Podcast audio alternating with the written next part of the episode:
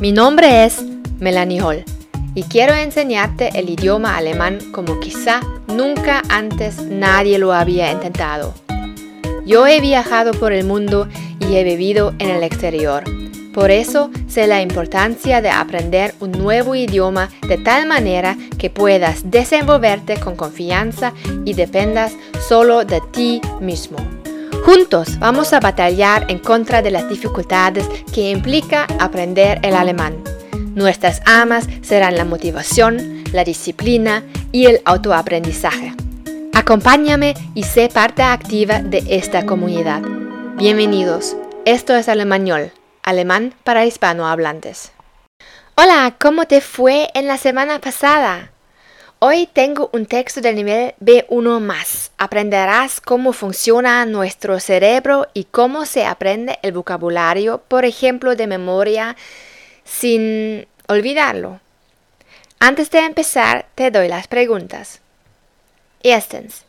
Wie viel Information im Kurzzeitgedächtnis wird wieder gelöscht? Wann gilt das Lernen als besonders effektiv? Und was ist für das Gehirn einfacher zu lernen? Unser Gehirn. Wissen Sie noch, was Sie in der Schulzeit im Fach Chemie gelernt haben? Wenn Sie kein Chemiker sind, können Sie sich wahrscheinlich an die meisten chemischen Formeln nicht mehr erinnern. Ihr Gehirn hat sie wieder gelöscht, weil Sie die Formeln nach der Schulzeit nicht mehr benötigt haben. Auch andere gelernte Fakten aus Wissenschaft, Gesellschaft oder Technik sind vermutlich in Vergessenheit geraten. Informationen, die wir mit Interesse aufnehmen, kommen normalerweise ins Kurzzeitgedächtnis. Das Kurzzeitgedächtnis hat aber nur eine begrenzte Speicherkapazität und muss deshalb 90 Prozent der Informationen wieder entfernen. Nur die Informationen, die wir als wichtig bewerten, gelangen ins Langzeitgedächtnis. Aber auch dort ist das Gespeicherte nicht sicher. Um das Gehirn vor einer Datenflut zu schützen, überschreibt das Langzeitgedächtnis nicht mehr gebrauchte Daten mit neuen Daten. Das funktioniert ungefähr so wie mit einer Computerfestplatte. Die alten Informationen verschwinden dann aus dem Gedächtnis. Doch wie schaffen wir es beim Erlernen einer Fremdsprache, zum Beispiel Deutsch, neuen Wortschatz nicht gleich wieder zu vergessen und bestmögliche Lernerfolge zu erzielen? Sicher ist, dass am Anfang Interesse und Aufmerksamkeit stehen müssen, damit die Wörter überhaupt im Kurzzeitgedächtnis ankommen. Um von dort den Weg ins Langzeitgedächtnis zu finden und im Langzeitgedächtnis zu bleiben, müssen wir die Wörter in regelmäßigen Abständen wiederholen. Die ersten Wiederholungen sollten kurz nach der Aufnahme neuer Informationen beginnen, also innerhalb einer Stunde und innerhalb eines Tages. Untersuchungen haben ergeben, dass aktives Lernen effektiver ist als passives Lernen. Es aktiviert die Verbindungen im Gehirn und sorgt für eine langfristige Speicherung. Deshalb ist es besser, selbst Sätze zu formulieren, als sie nur zu lesen.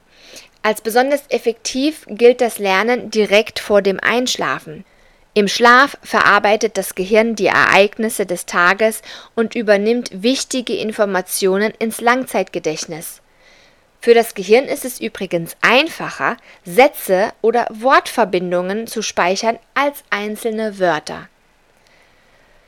Aber nicht alle Menschen lernen auf die gleiche Weise. Manche Lerner merken sich neue Wörter am besten durch Markieren oder Schreiben, andere bevorzugen lautes Lesen oder Hören. Jeder sollte seinen eigenen Weg finden und verschiedene Möglichkeiten des Lernens und Wiederholens nutzen. Denn in der Kommunikation können wir nur auf die Wörter und Strukturen zurückgreifen, an die wir uns erinnern. Okay, und hier sind nochmal die Fragen. Wie viel Information im Kurzzeitgedächtnis wird wieder gelöscht? Das waren 90 Prozent. Wann gilt das Lernen als besonders effektiv? Vor dem Einschlafen. Und was ist für das Gehirn einfacher zu lernen? Das sind ganze Sätze und Wortverbindungen. Bueno, espero que hayas encontrado unos consejos de cómo aprenderte el vocabulario y nos escuchamos la semana que viene. Chao.